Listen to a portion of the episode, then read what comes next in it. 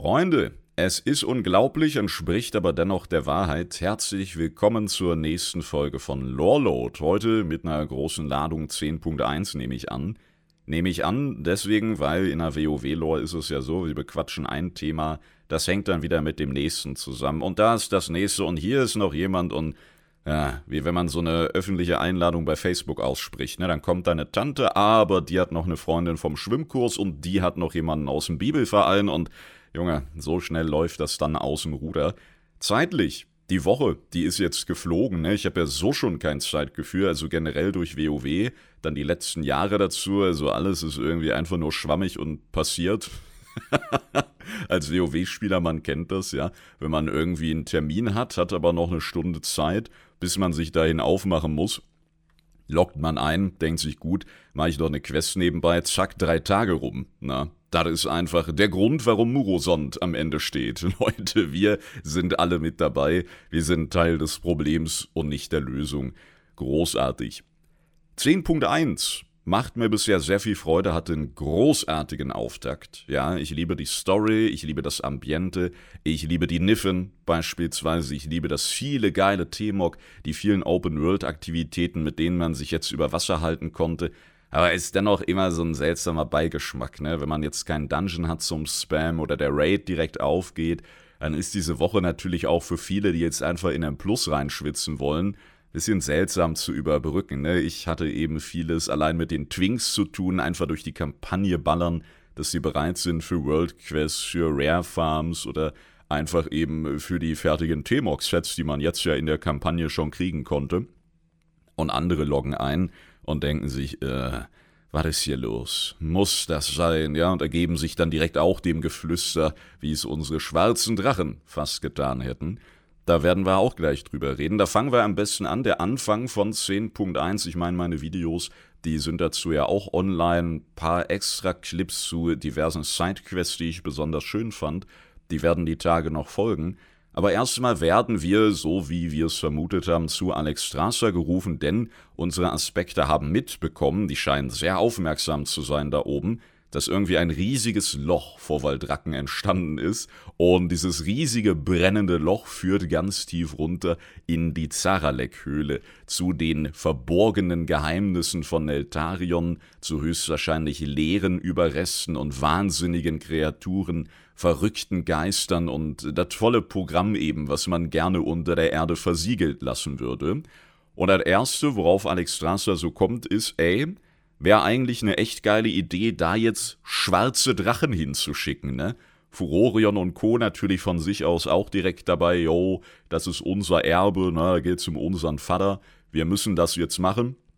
Wir müssen auch zeigen, und die Ambition ist ja eigentlich sehr ehrenwert, wir müssen zeigen, dass der schwarze Schwarm darüber steht, dass wir nicht mehr die Alten sind. Ne, darum ging es auch in vielen Nebenquests, dass wir eben weitere Gräueltaten aufdecken und das eben etwas ist, was der Vergangenheit angehören soll. Ja, wo wir, das war auch eine schöne Nebenquest von dieser Forschertruppe und unserem Veretistras, unserem Zwergenfreund, der ja schon sehr emotionale Quests hatte, vor allem beim Rubinlebensbecken, wenn er euch erinnert.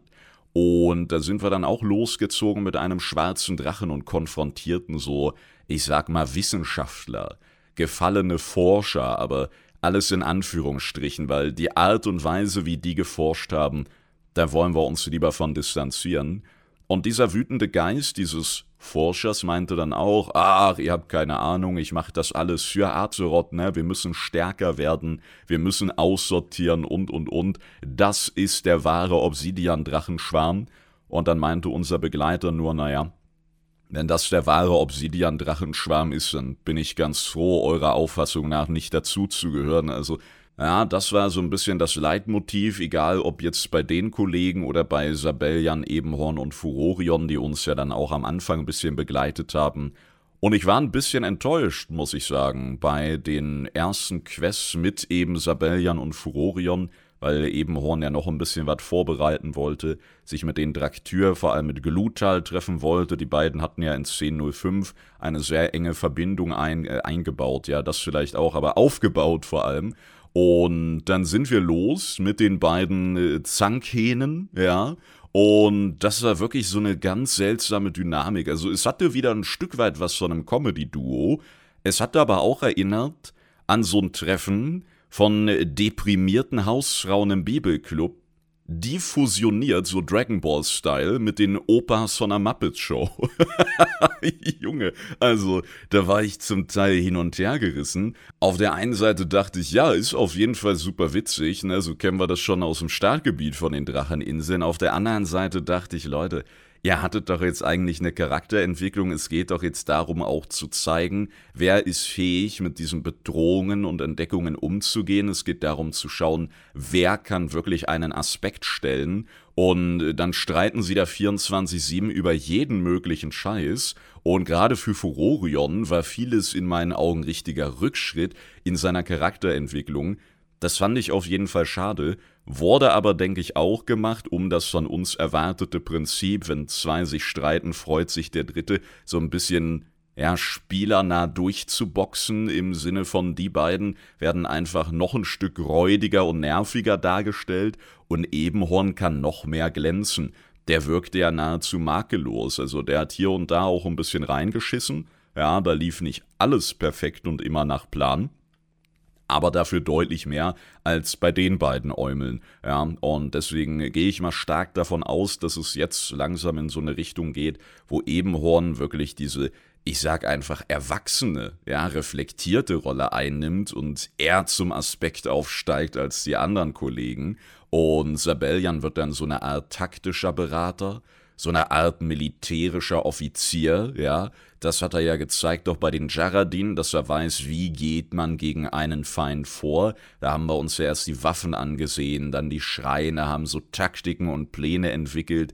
Gut, am Ende zu denken, wir spießen Fyrak, der sich der Schattenflamme ermächtigt hat, jetzt mit einem random Speer auf. Das war dann vielleicht ein bisschen Panne, aber da auch wieder eigentlich der kühle, berechnende General, dann aber übermannt auch von seiner Rache, wo Ebenhorn auch meinte, ey, ist das jetzt wirklich der Taktiker, der aus dir spricht, oder bist du nur ein bisschen pisst, dass er dich gerade überwältigt hat? Und ich glaube, Sabellian sagte dann sowas wie, naja, warum nicht beides, ja? Und dann wurde da auch wieder massiv reingeschissen. Also, das war immer so im Wandel. Immer wenn man dachte, cool, da ist jetzt der richtige Sabellian aufgewacht, dann kam wieder irgendein Mist und zack war er wieder fünf Jahre alt und hat sich im Sandkasten um irgendeinen Plastikeimer geschlagen. das ist mein Plastikeimer. Ich will Feuerwehrmann werden. Diese Geschichten. Ja, und deswegen denke ich, vieles davon hatte zum einen mit dem Geflüster zu tun, das alle gehört hatten. Und zum anderen sollte es ein Stilmittel sein, damit Ebenhorn eben noch besser dasteht. Ja. Und das hat mir in einigen Bereichen nicht gefallen, weil ich eben mit Furorions, Fufurorions Charakterentwicklung eigentlich sehr zufrieden war. Naja, manchmal entwickelt man sich IRL ja auch zurück, oder? Wenn man bestimmte Leute trifft. Üh, wenn ich mich zum Beispiel am Wochenende jetzt mit meinen Jungs treffe, früher in der Schulzeit jedes Wochenende Abriss, ja, und jetzt, wenn wir Glück haben, sehen wir uns zwei, dreimal im Jahr da bin ich auch direkt wieder 15, ja. Und vielleicht ist es bei Furorion und Sabellian ähnlich. Vielleicht müssen wir die einfach wieder auseinanderziehen und zack. Ja, auf einmal ist dann alles wieder anders, so wie wir es dann im Rahmen der Charakterentwicklungen gewohnt waren. Wobei man da natürlich auch sagen muss, in Anbetracht der Zeit, die wir diese Charaktere jetzt kennen, ist es vielleicht auch ein Stück weit unfair, einen Furorion mit einem Sabellian zu vergleichen. Da hatte Herr Sabellian persönlich ja noch nicht so viele Chancen auch zu glänzen. Aber gut, wenn wir über die Zeit reden, die wir diese Charaktere kennen, Furorion, wo ist dann der verdammte Umhang? Wo sind diese Mittelchen, die wir am Ende von BFA erforscht haben, um gegen die alten Götter und ihr Geflüster bestehen zu können? Noch heute, wenn man ja Lothar mitmöchte für Temok, braucht man diesen Umhang gefertigt von Furorion, um dem Geflüster zu widerstehen, sonst wirst du beim Pull dieser Bosse sofort übernommen und übernimmst noch andere Gruppenmitglieder, also komplette Katastrophe. Und jetzt so, ja, haben wir halt alles vergessen, ne? Drauf geschissen, Bruder. Vielleicht auch so ein Stilmittel. Ne? Imagine Furorion hätte jetzt, während die beiden sich zanken, so einen speziellen Umhang angelegt. Oh, da wäre was los gewesen. Na, schaffen wir's nicht ohne unseren schicken Umhang, haben wir's Schnuffeltuch dabei. Da schreiben sich die Dialoge dann gerade Sabellian betreffend auch wieder von allein. Naja, Viele Fragen, einige Unklarheiten noch. Wir wissen auch nicht so genau, wie ist das jetzt überhaupt mit dem Geflüster. Hat sich das in Teilen schon erledigt?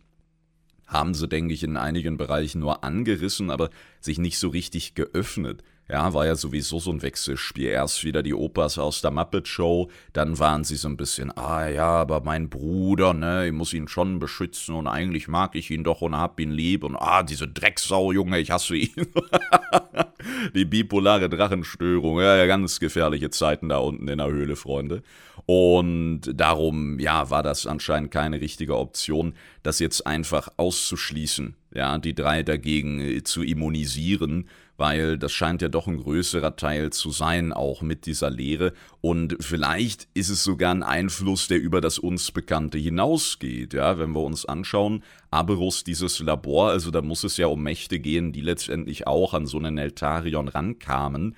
Und da ist es vielleicht nochmal was anderes, als jetzt in einer Herzkammer zu stehen mit Magni und Co. und dann so einen Umhang zu fertigen. Ja, das könnte natürlich auch sein.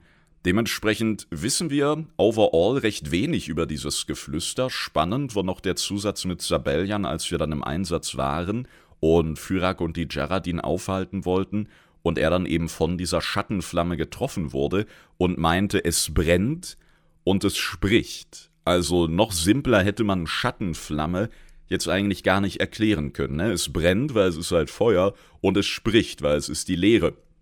Und deswegen war es auch keine Option, einfach Sabellians Arm, da wurde er ja getroffen und versehrt, abzutrennen, weil dieses Geflüster, das würde sicherlich bleiben. Ne? Das ist nicht nur eine Krankheit des Körpers, die du dir da einfängst, es ist eben auch eine Krankheit des Geistes. Und darum mussten wir ja dann so ein paar Kugeln sammeln, die mächtig genug waren, diese Essenz aufzufangen, wodurch Ebenhorn dann ein Ritual starten konnte, um diese Essenz aus Sabellian rauszuziehen. Und eigentlich haben wir gedacht, gut, der ist jetzt nur am Arm verwundet worden. Führer hat sich ja in dieser Schattenflamme ermächtigt, hat da drin gebadet, hat da gefressen, ja, und inhaliert.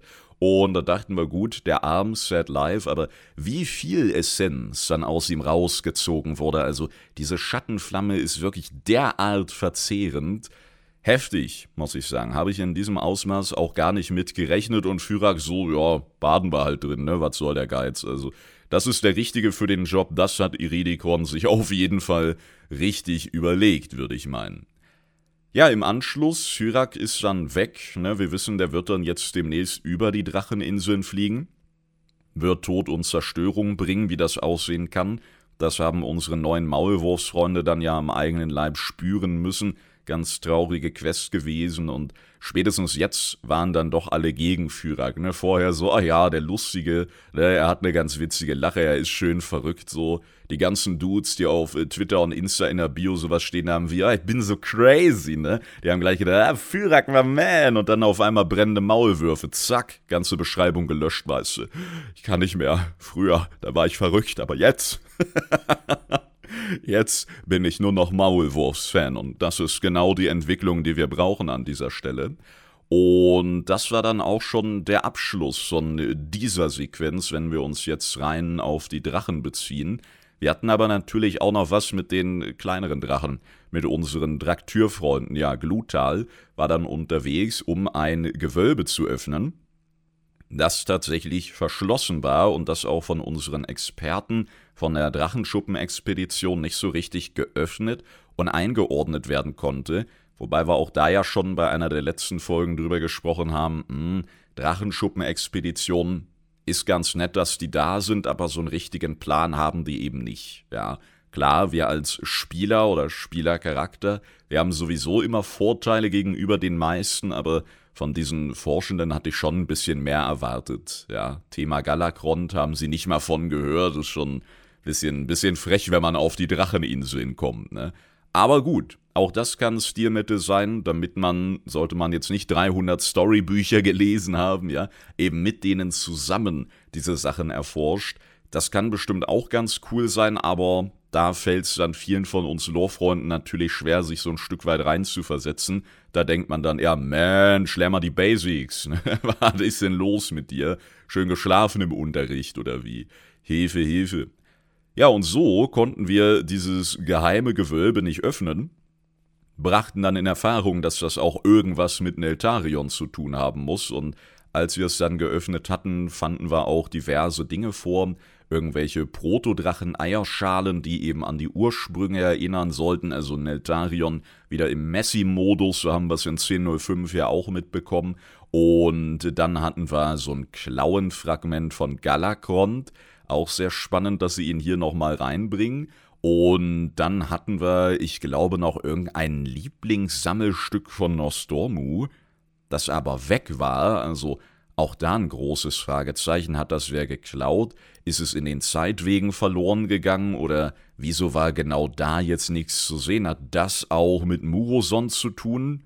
Schwierig, umsonst haben sie es da nicht hingepackt, da hätten sie ja jeden Scheiß hinstellen können oder einfach was anderes machen können. Hätten sie die Lieblingspuppe von Isera genommen oder so, hätten alle einmal Oh gemacht und dann wäre gut gewesen. Aber nein, sie stellen irgendwie ein Lieblingsstück von Nostormu aus und das ist nicht da.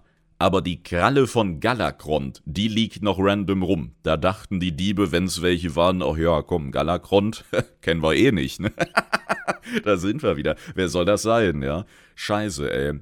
Die Frage war jetzt aber vor allem, wie sind wir denn reingekommen? Naja, wir haben dieses Gewölbe mit Energie versorgt und das hat uns dann, wie wir es von den Titanen kennen, erstmal gescannt und festgestellt, ja, das ist irgend so ein menschlicher Fleischling, Blödsinn, kommst nicht rein, das sind irgendwelche komischen neuen Drachen hier, sind nicht in meiner Datenbank, Blödsinn, kommst nicht rein, aber Glutal, Glutal, du bist ein Commander, du gehörst zu Neltarion, komm rein. Und so konnten natürlich auch Sakares und seine Splitterflammen eindringen, genau die treffen wir dort nämlich, und merken, dass viele der Splitterflammen, also die Untergebenen von Sakares, eigentlich gar keinen Bock mehr haben auf das, was der so macht. Ne? Der scheint auch schon von dem Geflüster ein bisschen sehr eingenommen zu sein und das merken alle um ihn rum und dieses neue Erbe und diese neue Freiheit, die er eigentlich versprochen hat, weswegen die sich ja ursprünglich absplitterten, ja, das wurde halt einfach nicht gefunden, sondern es geht jetzt in die Höhle und es geht immer weiter in eine neue Versklavung, so hatten sie das Gefühl. Ja, denn, das war nicht mal ein Gefühl, sie hatten recht, Sakares findet diesen Schwurbinder. Diesen Handschuh von Eltarion, den wir auch in den ersten Vermächtnisse-Trailern gesehen haben, der offenbar titanischer Herkunft war und der die Draktür an den Willen des Trägers gebunden hat. Ja. Und deswegen konnten die natürlich so easy peasy koordiniert und befehligt werden. Ja, und den hat Zakares jetzt angezogen. Der Typ, der also damit warb, dass sie sich keinem neuen Herren unterwerfen, schon gar keinem Aspekt, und dass sie ihren eigenen Weg, die Wahrheit über ihr Erbe und ihre Erschaffung rausfinden wollen, der zieht sich jetzt diesen Versklavungshandschuh über und zwingt alle seine Follower inklusive Glutal, die auch nicht immun dagegen ist, ja, sich ihm zu beugen. Ne? Also mehr kann man eigentlich nicht reinscheißen. Weiß ich auch nicht, als hätte er so eine Maske abgezogen, ja, und das ist sicherlich auch auf diese Flüstereien letztendlich zurückzuführen. Und wir hauen ihm dann natürlich schön eins auf die Fresse. Er kommt weg, die Splitterflammen, die werden von Glutal dann ganz nett aufgenommen, die voll versteht, dass die Schwierigkeiten hatten, ihren Platz in der Welt zu finden und so weiter. Das war wieder ganz schön gemacht, ne? Hoffe, Glutal überlebt das alles auch und findet in Aberus nicht ihr Ende oder so, damit sie die Draktür dann einen kann als ein Volk und dann in eine wirklich gemeinsame neue Zukunft führen kann, ohne irgendwelche versklavenden Titanartefakte. Ja, und das macht sie auch kaputt. Also das passt ganz gut zu dem, was ich gerade beschrieben habe. Wir hauen Sakares eine von Latz, der hält auch ganz schön viel aus, ist ja auch unser Endboss, ne? Im nächsten Raid dann. Und Glutal stapft einmal auf diesen Handschuh und macht ihn damit erneut kaputt, muss man fast sagen.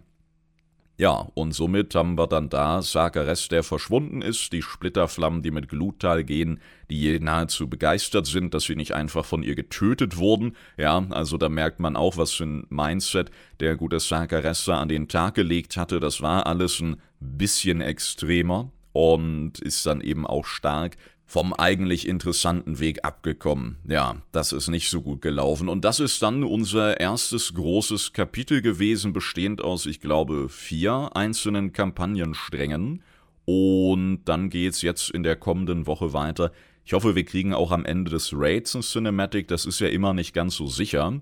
Aber ganz ehrlich, wann, wenn nicht jetzt, oder? Jetzt können sie wieder so viel zeigen, so viel cool verpacken und sie werden es aber bestimmt gleichermaßen nicht tun. Oder erinnert ihr euch ans Ende vom ewigen Palast, wo wir dachten, boah, da muss ein Cinematic kommen, ne? Ansons, der alte Gott wird entfesselt, alles wird in Leere gehüllt, riesige Tentakel, Junge, endlich kriegen wir es mit einem alten Gott zu tun. Und dann bricht diese titanische Kette, das Auge starrt leuchtend durch die Finsternis am Meeresboden, und dann siehst du gar nichts mehr. Dann siehst du diese schwarze Wand und Lortimer und Talissa oder Jaina oder wer stand mit rum, ja? Und das war's dann. Ende. Wenn wir eine kriegen, wird's bestimmt so ähnlich, oder? Blizzard, wir müssen da niedrig pokern, Freunde, sonst hypen wir uns vorher wieder so sehr, dass gar nichts, wirklich rein gar nichts unsere Erwartungen erfüllen kann. das ist auch immer ein gefährlicher Weg, ne? Ja, das als grobe Zusammenfassung zu 10.1. Es ist natürlich noch mehr passiert, es wird auch noch mehr passieren, gerade auch mit den Niffen, ja, mit den Drogba, die wir dabei haben, einige Jaradin-Geschichten und und und, aber da war eben das Wichtigste, diese ganze Führer-Geschichte, das Bündnis, die Ältesten, die da wiederbelebt werden sollen. Aber das war eben auch alles zu verbuchen und da gut.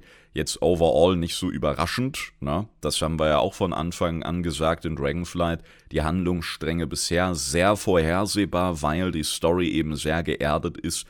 Und wer dann aufpasst und eins und eins zusammenzählt, der kommt dann eben auf die Zahl 23 und schon weiß keiner mehr, was abgeht. Nee, das, das war dann eher in Shadowlands so, aber in Dragonflight, ja, kommt es dann eher auf die schöne Aufbereitung an und das haben sie allein im Rahmen der Sequenzen und der Voicelines, glaube ich, sehr, sehr gut hinbekommen. Abzuwarten bleibt jetzt eben bei den Jaradin, wie groß diese Drohung wirklich sein wird, ja, und wie lange dann die Ältesten Bock haben, mit den Primalisten zusammenzuarbeiten, einer davon ist ja auch im Raid, ne? da haben wir nur aus so einer Steintafel gelesen, wie mächtig diese Ältesten sind.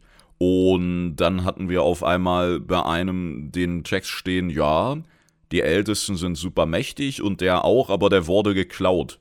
Also irgendwer hat Opa gestohlen und damit sind die Jaradin auch cool gewesen, wollten gar nicht weiter in dieses Labor eindringen, haben sich gedacht, naja, wird halt wer anders der nächste Älteste, ne? Der war zwar ultra heftig, aber gut. Opa, ne? Machst es gut, wir behalten dich in schöner Erinnerung und fertig ist die Laube.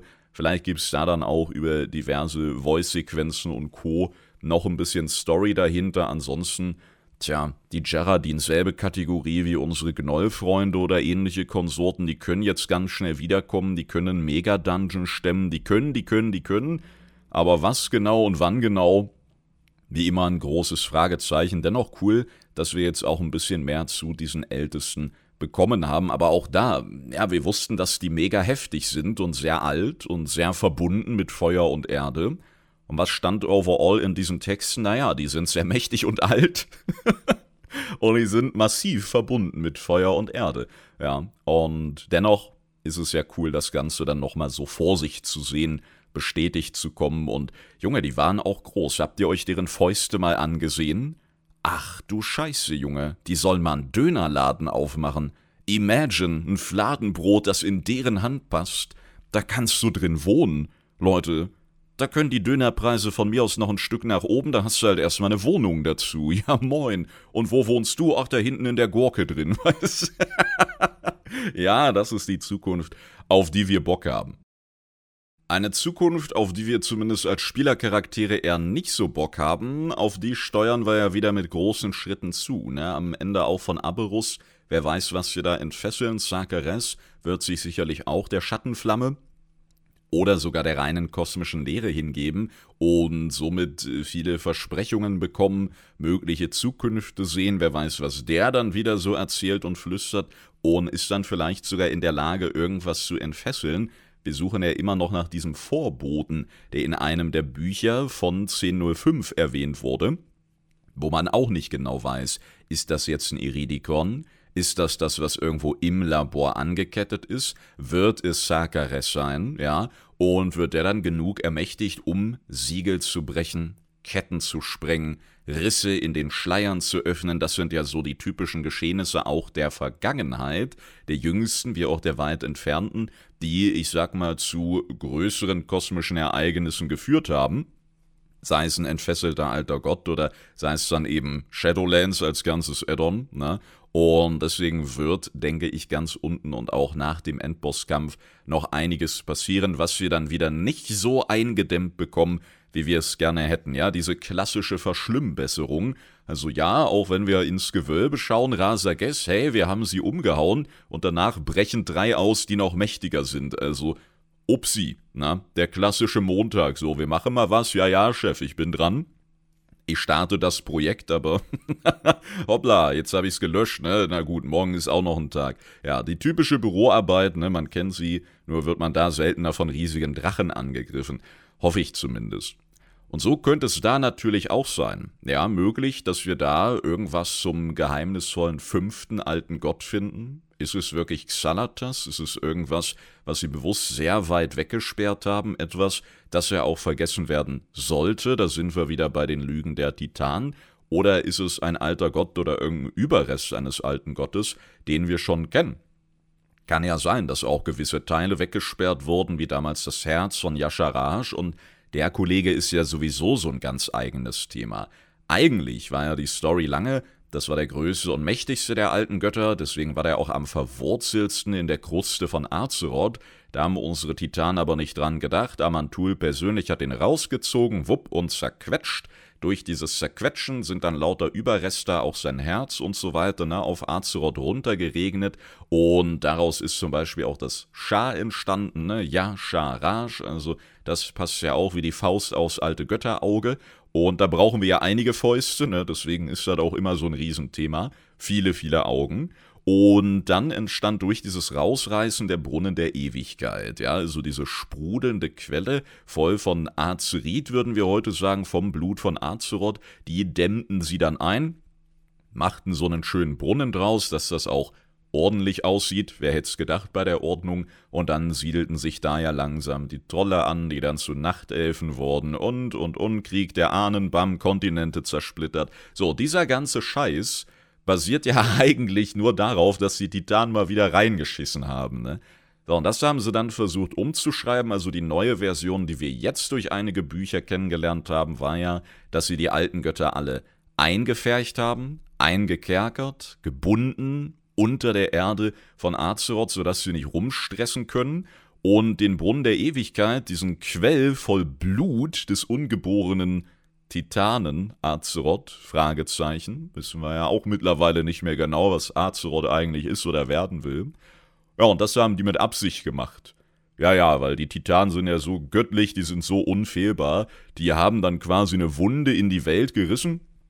Hatte auch nicht mit Fails oder alten Göttern zu tun oder so. Nö, nö, sondern damit, dass dadurch natürlich diese herrliche, reine Ordnungsmagie sich leichter über die ganze Welt verbreiten kann.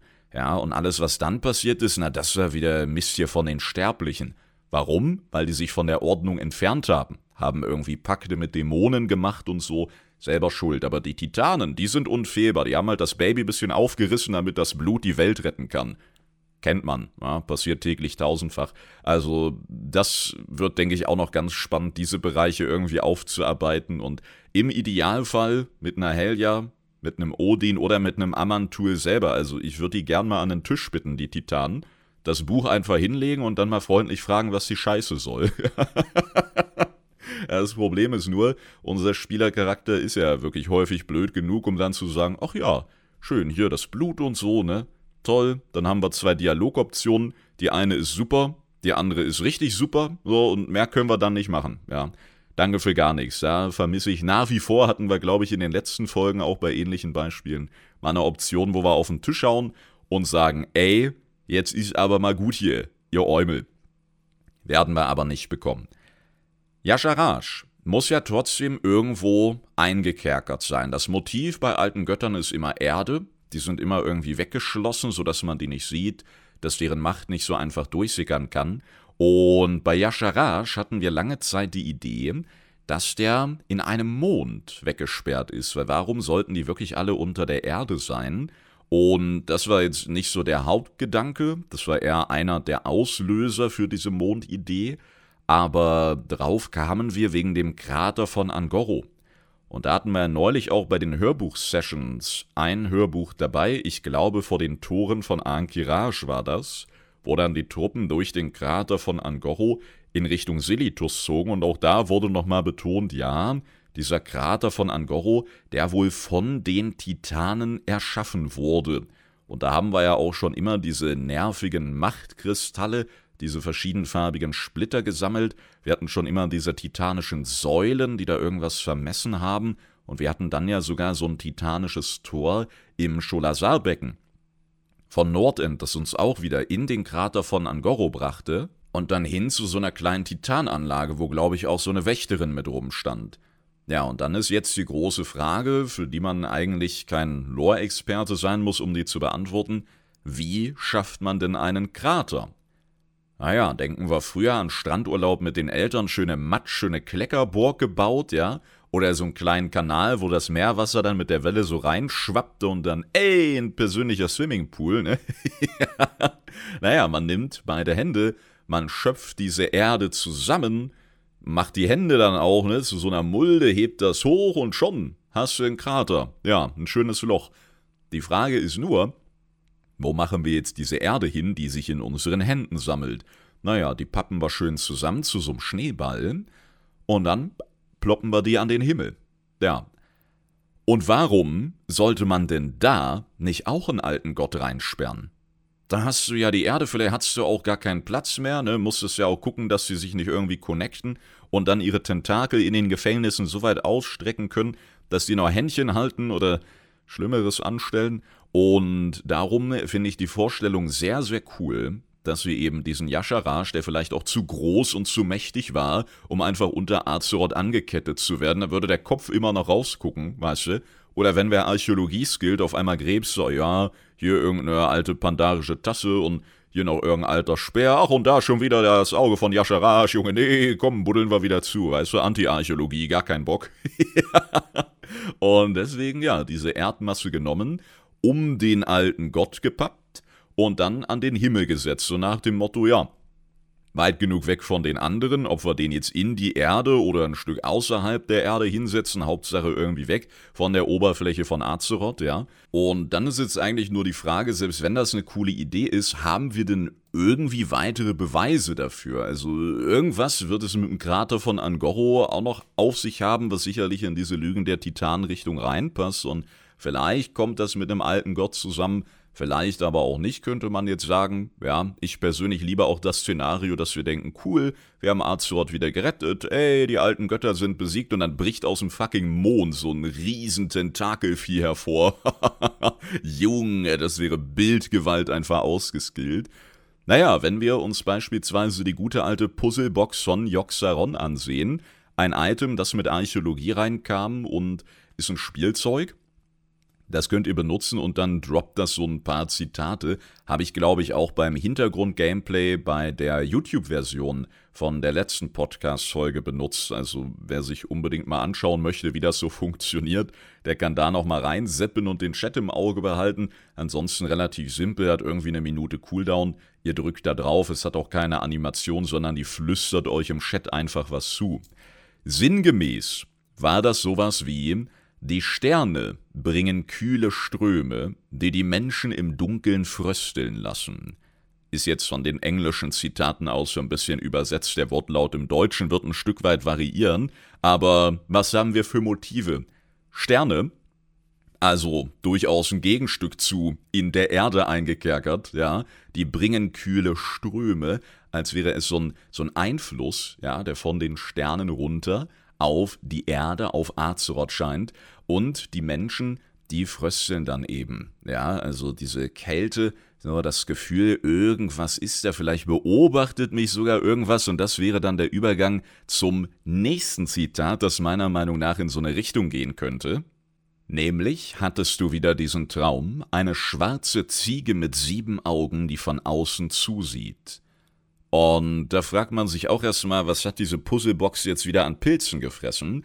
aber eine schwarze Ziege mit sieben Augen, also ganz klar Old God-Bezug und Yasharaj hat in vielen Darstellungen so Hörnchen, ganz davon abgesehen, dass Ziegen natürlich auch schon immer gern mit dem Teufel und dem Bösen assoziiert wurden. Wenn man sich manchmal diese eine Alpha-Ziege im Streichelzoo anschaut, dann weiß man auch warum.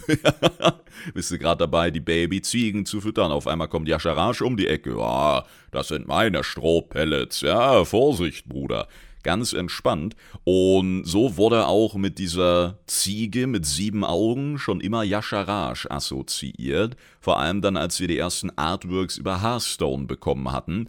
Ich meine, ich hoffe, ihr kennt keine Ziege, die wirklich so aussieht, aber ja, das geht in so eine Richtung oder ging schon immer in so eine Richtung und von außen aus zusehen, naja, könnte man jetzt denken, gut, wir sitzen in einem Häuschen und er beobachtet uns wie so ein creepy Serienkiller durchs Fenster. Naja, oder von außen eben vom Kosmos aus, vom Mond aus möglicherweise.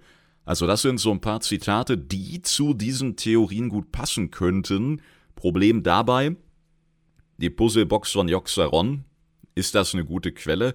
Zum anderen sind diese Zitate auch schon ziemlich alt. Auch der Krater von Angoro ist eigentlich so alt, dass sie unmöglich damals an das gedacht haben können, was sich heute draus ergeben könnte, aber dennoch lässt sich natürlich so eine Connection ziehen. Also sie müssen ja nicht immer damals schon alles in Stein gemeißelt haben, weswegen dann heute gewisse Bezüge einfach nicht, nicht möglich wären. Ja, du kannst das natürlich trotzdem connecten, auch wenn es nicht ursprünglich so geplant war. Auch das wird ja hier und da einfach passiert sein über all die Jahre. Dennoch, ja, weiterhin großes Fragezeichen natürlich. Ja, also da jetzt von festen Beweisen zu sprechen, schwierig. Allerdings hatten wir schon immer verschiedene Mondbezüge, natürlich durchaus auf Elun bezogen, aber Elun folgt nun mal der Darstellung eines Mondes. Wenn wir uns beispielsweise erinnern an den Raid Grabmal des Sageras, dann gab es da gerade zu Legion-Zeiten, ich glaube so Mitte, Ende Legion, große Diskussionen, Elun selber betreffend, aber wir wollen eben bei dieser Mondgeschichte bleiben, ja, vielleicht bei Hinweisen, die uns irgendwie durch die Blume gesandt wurden von wem auch immer, vielleicht einfach nur als kleines Easter Egg von Blizzard, damit wir dann in zwei, drei Jahren, wenn der Mond explodiert, sehen können, oh, Blizzard, ne? Big Masterminds haben mir überall kleine Schnipsel gesehen, so halbe Schnitzeljagd gewesen, hin zu Yasharaj. Ey, wie habt ihr den letzten alten Gott gefunden? Ja, Schnitzeljagd, Bruder. Let's go. Schön alte Götterschnitzel, Leute. Läuft. Und da hatten wir zum Beispiel im Grabmal des Sageras diesen Kampf gegen die gefallenen Mondpriesterinnen. Und ich weiß nicht, ob ihr euch erinnert, aber der Boden während ihres Bosskampfes ist ein Mond der seine Phasen wechselt, mal Licht, mal Schatten, und das hatte auch mit dieser Bossmechanik an sich zu tun. Und der Mond, der sah schon relativ kränklich aus, also abgesehen von der eher Elun-Geschichte mit helle und dunkle Seite, Nachtkriegerin und Co., die möglicherweise schon da ein bisschen geteased wurde, ja, wobei man auch da vorsichtig sein muss, weil es ging einfach um die Mondphasen, ja, so what, das meinte ich gerade, also Vorsicht immer dann direkt von Beweisen zu sprechen, da wird es dann kritisch, ja. Aber da fing das eben an, dass wir mehr auf Monde wieder geachtet haben, zumal ja das Grabmal auch ein alter Tempel von Elun war, also overall wenig überraschend. Und dann kamen wir aber nach Antorus, den brennenden Thron, den letzten Raid vom Addon Legion, wo wir am Ende Argus den Zerrütter stellten und somit ja Ereignisse auslösen, von denen wir heute zum Teil noch zehren, sei es das Schwert in Silitus oder dann die deaktivierte Richterin in den Schattenlanden, was uns den Riss über der Eiskrone beschert hat.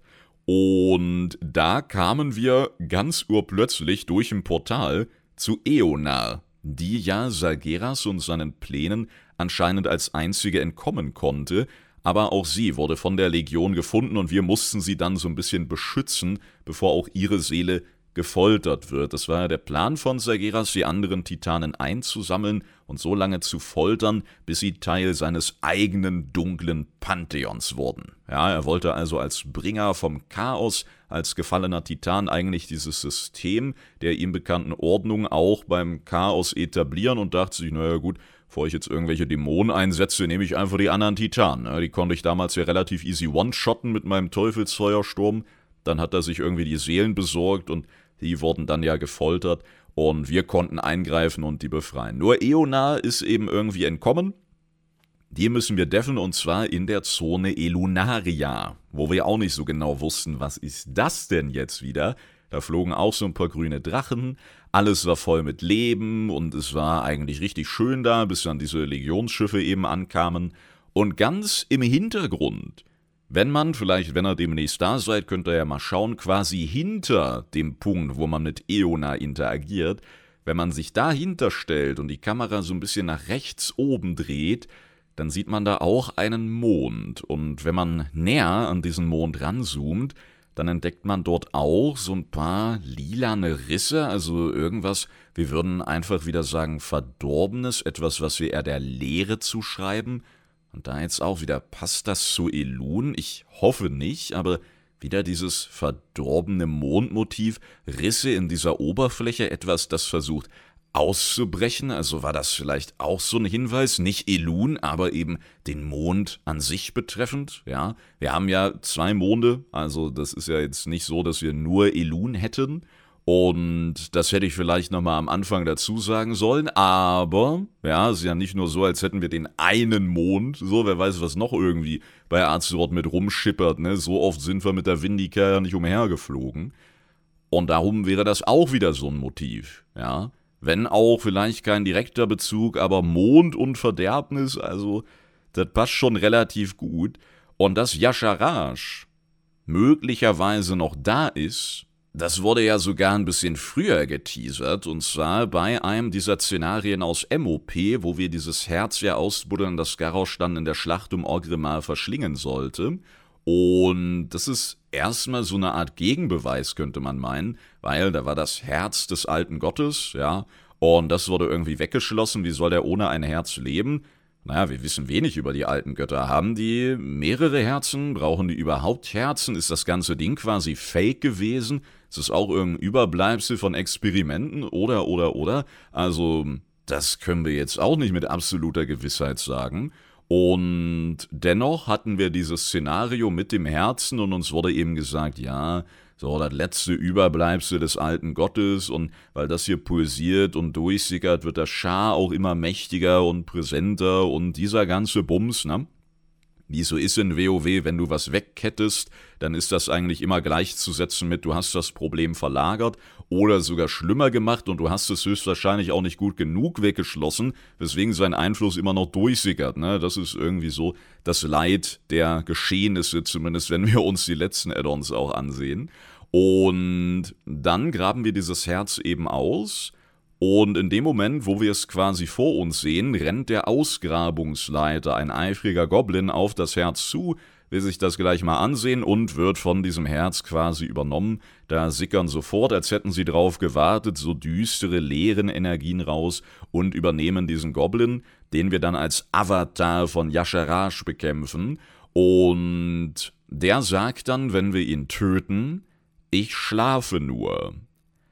Und das ist an sich ja schon so eine Ansage, wo man denkt, hm, ist jetzt nicht unbedingt ein Satz, den ich von so einem toten alten Gott hören wollen würde, sondern wenn wir jetzt an das denken, was mit Nialota, der schlafenden Stadt und dem Geflüster vom alten Gott Enzos in Beziehung zu setzen ist, naja, dann wurde aus Nialota, der Stadt der schlafenden Schrecken, ja ganz schnell die erwachte Stadt, und in Sens sagt gerne sowas wie alles, was schläft, wird erwachen.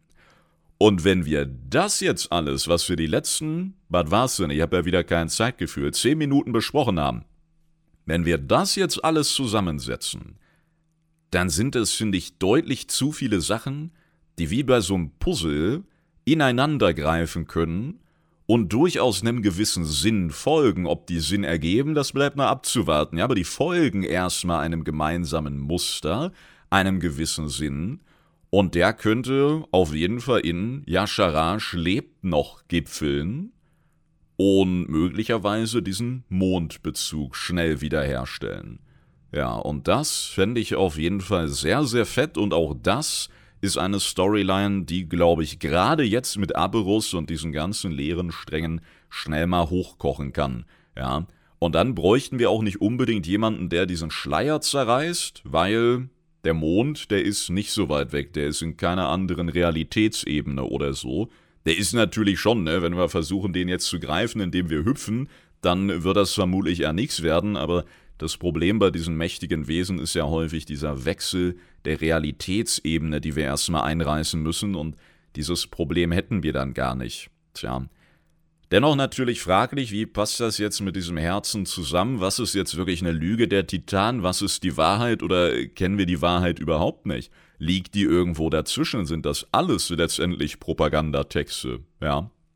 Auch diese kommentierten Versionen, die wir jetzt ja hatten, da wissen wir auch nicht genau, wenn wir davon ausgehen, okay, Neltarion hat das kommentiert und mit seinen Kommentaren die Ordnung so ein bisschen zurechtgewiesen, ja, und hinterfragt, was das hier für Unsinn ist. Aber der war dann vermutlich auch schon von der Lehre ein bisschen überzeugt oder ein bisschen sehr. Und dann, naja, weiß man auch nicht, ist es jetzt nicht nur dann Lehrenpropaganda und auch nicht die Wahrheit, wie wir sie sehen wollen würden. Na?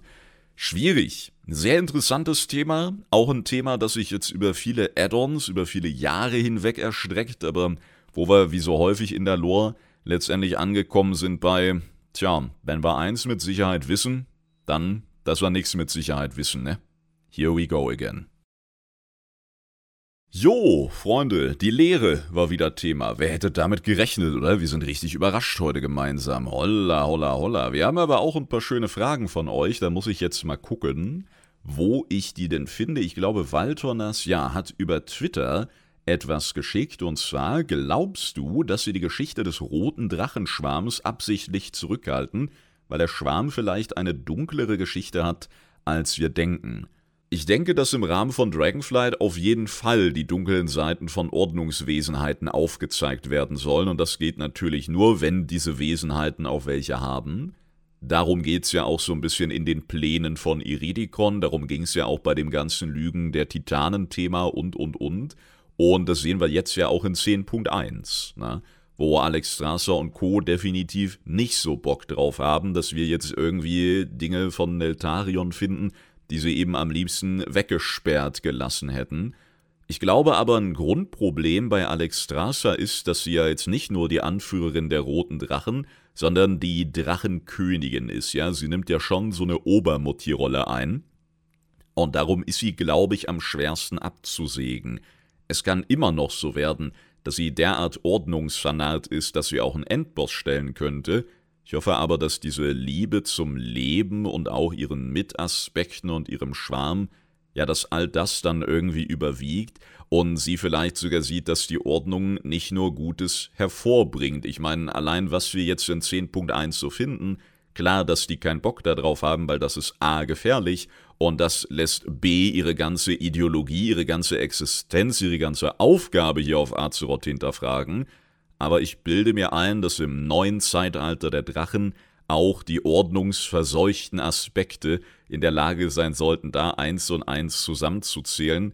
Wobei wir haben ja letztes Mal auch besprochen, dass genau das der Weg sein könnte, der Nosdomu dann zu Muroson führt. Also klammern wir den vielleicht zur Sicherheit ein bisschen aus. Dennoch äh, könnte das eben so eine ja, so eine Art Versicherung der Titanen sein, ne, die sie mit eingebaut haben, dass wenn diese von ihnen ermächtigten Wesen vom Weg abkommen, dass sie dann irgendeine verdorbene Version ihrer selbst hervorbringen und diese dann eine Menge Unheil seht, sodass sie bekämpft und hoffentlich getötet werden kann.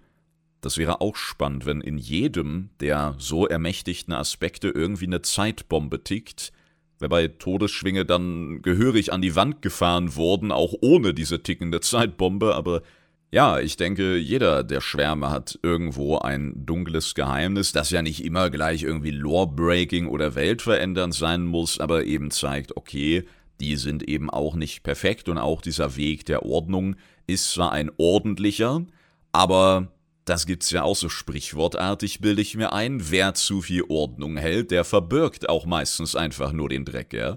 Wer zu oft sauber macht, hm, der hat Angst, dass jemand was findet. Warum ist das so? Wo ist das dunkle Staubkorn? Wo ist hier ein leeren Tentakel im Badezimmer?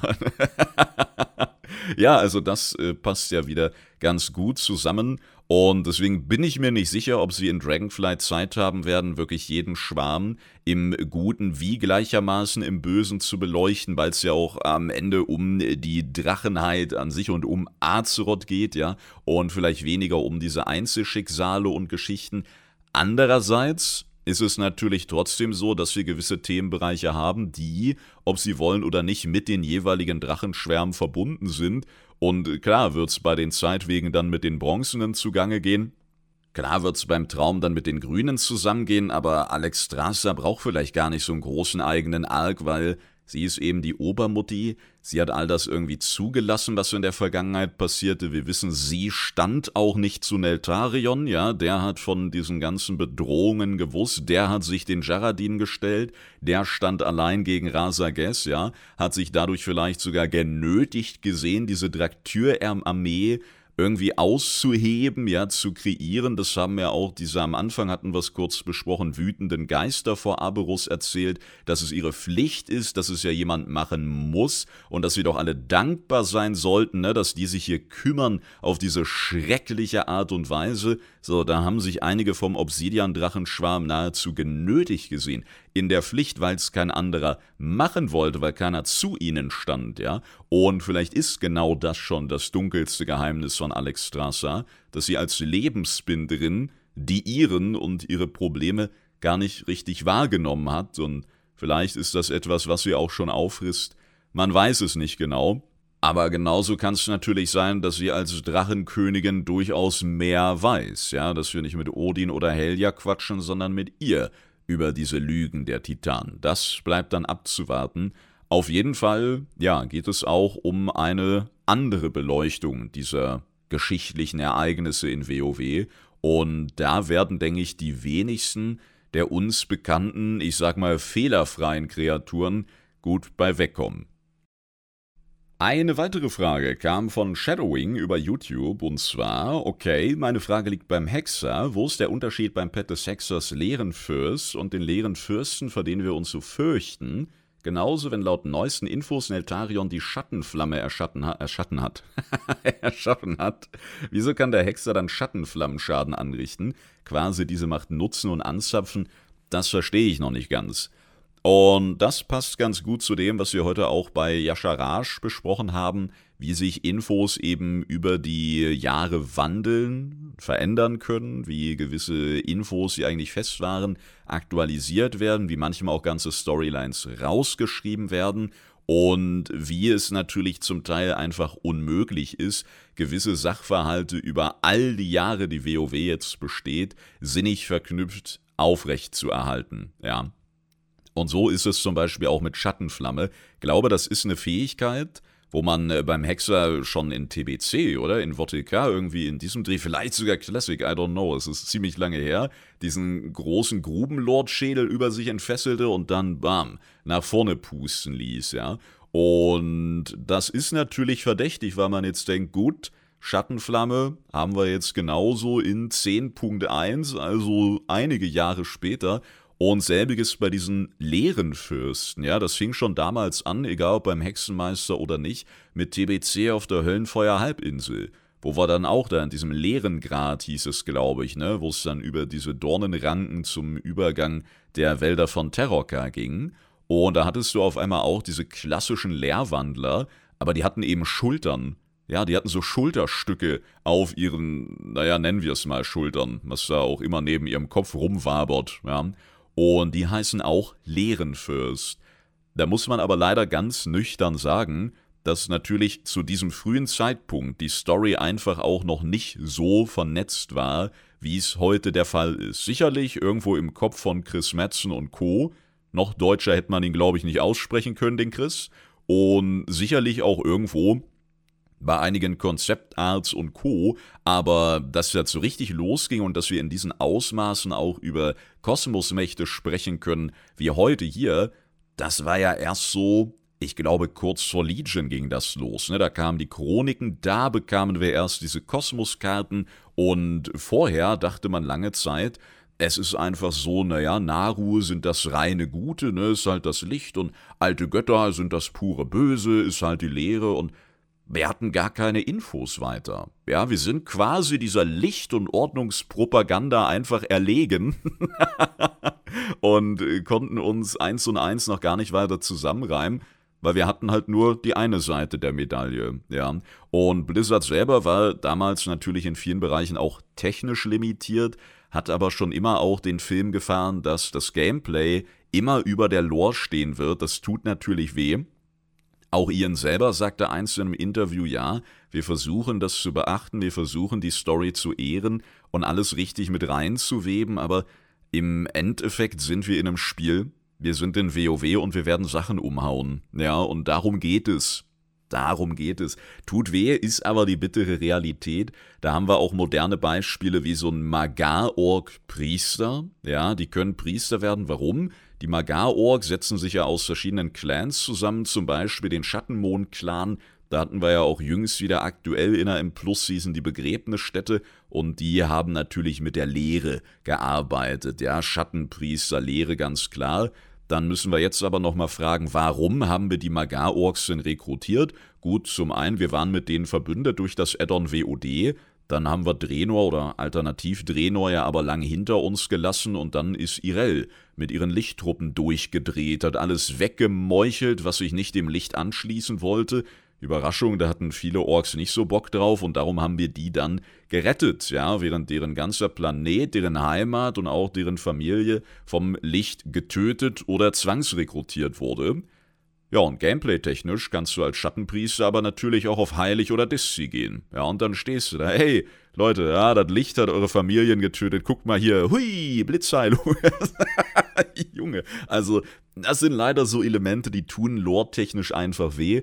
Deswegen hatte Shadowing jetzt auch Probleme, das zu verstehen, weil es ist lore-technisch eigentlich nicht zu verstehen. Ja, es sind eben manchmal auch Übersetzungen, muss man auch so sagen, gerade im Deutschen, ja, gerade auch, was weiß ich, im Spanischen oder so, will ich auch nicht wissen, was da manchmal in den jeweiligen Lokalisierungen so verloren geht. Und dann ist es eben der Faktor der Zeit, ja, also diese leeren Fürsten, die ein Hexenmeister beschwören kann, wenn er den Lehrwandler verstärkt oder auch die, die da auf der Höllenfeuer-Halbinsel rumlaufen, das sind keinesfalls die, vor denen wir Angst haben, das sind keinesfalls die, die unseres Wissens nach die alten Götter erschaffen erschaffen haben, sondern das sind einfach Lehrwandler mit coolen Schultern und Blizzard dachte dann gut, was ist jetzt krasser als ein Lehrwandler? Ach ja, einen leeren Fürst und fünf Jahre später haben wir dann gelernt, dass das eigentlich gleichnamig die sind, die höchstwahrscheinlich das Höchste der Lehre darstellen, ja.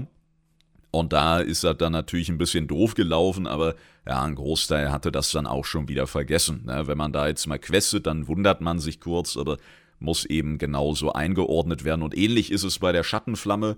Na, da hätten sie darauf achten können, das hätte man irgendwie nochmal anders nennen können, aber diese Bezüge wären natürlich trotzdem da, ja. Und äh, sicherlich gibt es hier unter Verknüpfungen und vielleicht ist diese Schattenflamme des Hexenmeisters letztendlich schon was Artähnliches, ja, auch so eine unheilige Vermischung, aber dann eben auf einem ganz anderen Level. Ja, ob jetzt ein Hexenmeister von nebenan versucht, für einen Zauber so ein paar Energien anzuzapfen und diese zu entfesseln, ist das nochmal was anderes als ein Führer, der drin badet oder ein Todesschwinge, der mit einem alten Gott auf der Schulter irgendwie in seinem geheimen Untergrundlabor daran werkelt und nebenbei 3000 weirde Kreaturen erschafft, die er gleichermaßen einäschern muss, weil sie einfach zu geisteskrank sind, ne?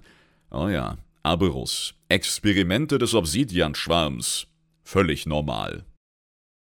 Ja, Freunde, damit sind wir schon wieder am Ende der heutigen Podcast-Folge angekommen. Ich bedanke mich auf jeden Fall fürs Zuhören. Solltet ihr jetzt noch ein bisschen Lore-Hunger haben auf meinem Kanal, findet ihr ja die diversen Playlists. Zum einen natürlich Analysen und Lore, zum anderen die Hörbücher, zum wieder anderen die jeweiligen Kampagnen-Playlists. Top aktuell natürlich Dragonflight, aber zum Beispiel auch die Shadowlands Kampagnen-Playlist sollte ohne größere Stöbereien auf meinem Kanal zu finden sein.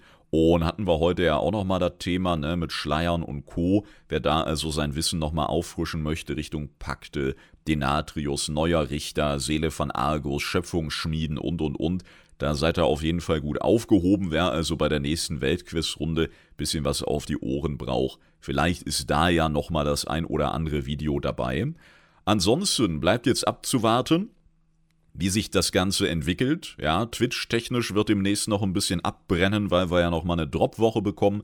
Da werde ich auch wieder mit Hörbüchern und Co. ordentlich reinschwitzen, den Streamplan erweitern. Hoffentlich zu einem zeitnahen Cinematic auch eine schöne Analyse basteln können und dann quatschen wir natürlich über die weiteren Verläufe und warten drauf, dass die Lehre jetzt hervorbricht, sei es von Aberus aus oder aus dem Mond, von überall, wer weiß, ne?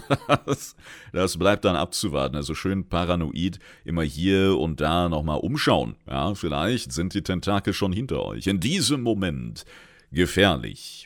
Außerdem kommen die Tage auch noch ein, zwei Videos zu wirklich großartigen Nebenquests in der Zaralek-Höhle, die auch lorträchtig sind, aber nicht auf diesem Level, das wir hier häufig besprechen. Ja, eher so richtig schöne emotionale Side-Stories, die auch mit diesen Obsidian-Schwarm-Geschichten einhergehen. Vielleicht quatschen wir hier auch nochmal drüber, aber da ich es jetzt schon in Videoform gegossen habe, wäre es zu diesem Zeitpunkt einfach doppelt gemoppelt. Darum, ja, kommt Zeit, kommt Obsidian-Schwarm-Story oder so. Dann wünsche ich euch jetzt noch einen fabelhaften Tag, bedanke mich fürs Zuhören und freue mich, wenn ihr das nächste Mal wieder mit dabei seid. Macht es gut, haut rein und Tschüss.